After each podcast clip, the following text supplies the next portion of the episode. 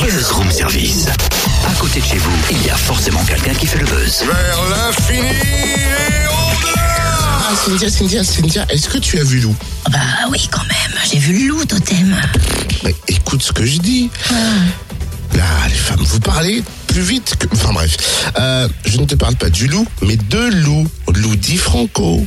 Oups, mille excuses pour la méprise. En plus, je trouvais ta question un peu bizarre. hein. Bon, bref, pour répondre à ta question, oui, j'ai vu Lou Di Franco à l'affiche des Franco Gourmandes à Tournu samedi. Eh bien, c'est une chanteuse originaire de Sardaigne et ces derniers temps, elle illumine la scène dijonnaise. On fait les présentations. Bonjour Lou. Bonjour. Alors, qu'est-ce qui t'a amené à poser tes valises à Dijon? Euh, bah, je suis arrivée euh, en France en fait avec l'excuse de faire des études. Euh, J'avais gagné une bourse Erasmus et du coup euh, je suis arrivée à Dijon et euh, je suis tombée amoureuse de la ville et alors bah, j'ai décidé de rester parce que euh, Dijon c'est une ville euh, où il y a beaucoup beaucoup de musique, il y a beaucoup de musiciens et du coup j'ai vraiment trouvé une famille qui m'a adoptée et moi je les ai adoptés aussi donc voilà je suis restée. Bon, raconte-nous ta passion pour la musique. Comment est née ton idylle avec le jazz et la pop? En fait, j'ai démarré euh, en faisant, la- enfin, depuis euh, depuis toujours à la maison, euh, j'ai eu accès à toutes sortes de musique parce que je vivais non seulement avec mes parents mais aussi avec mes oncles et mes tantes. Donc voilà, j'avais vraiment accès à tout. Et euh, bah, à l'âge de mes 15 ans, j'ai monté mon premier groupe. C'était euh, au début, c'était plutôt du punk et du rock. Et puis, euh, bah, quand, avant de partir en France, j'ai commencé à écouter beaucoup de jazz. Et c'était un peu aussi euh, la raison qui m'a fait choisir la France euh, pour mon départ. Et euh, parce que la France, c'est un peu la, la patrie du jazz euh, en Europe. Donc, euh, en arrivant à Dijon, justement, comme je disais tout à l'heure, j'ai rencontré beaucoup de musiciens dans des bœufs de jazz.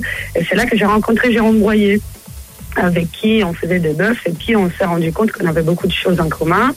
Et alors, on a décidé de faire quelques euh, compositions qui mélangeaient. euh, au début, il y avait beaucoup d'influences jazz, mais euh, effectivement, comme on écoute tous les deux, on écoute beaucoup de pop, beaucoup de rock. On a essayé de mélanger tout, toutes nos influences et bah, ça a donné bah, le dit quoi, le- la musique qu'on fait maintenant.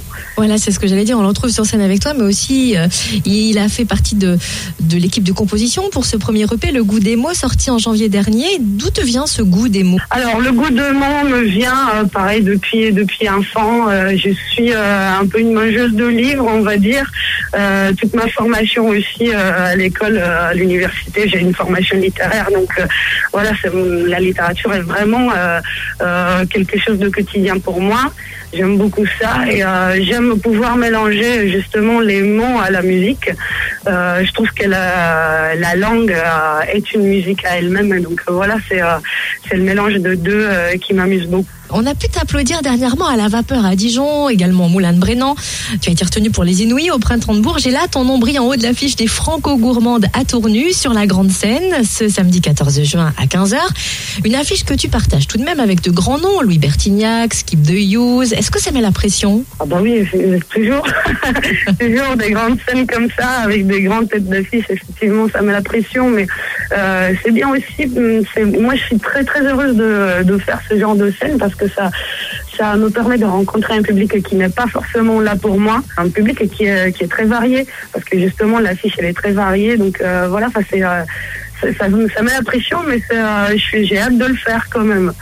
Elle varie aussi par ses saveurs puisque les franco-gourmandes mêlent musique et plus grande cuisine. Est-ce que tu es gourmande? Bah, bah, chez nous, on mange beaucoup, beaucoup de, euh, de charcuterie, de choses comme ça.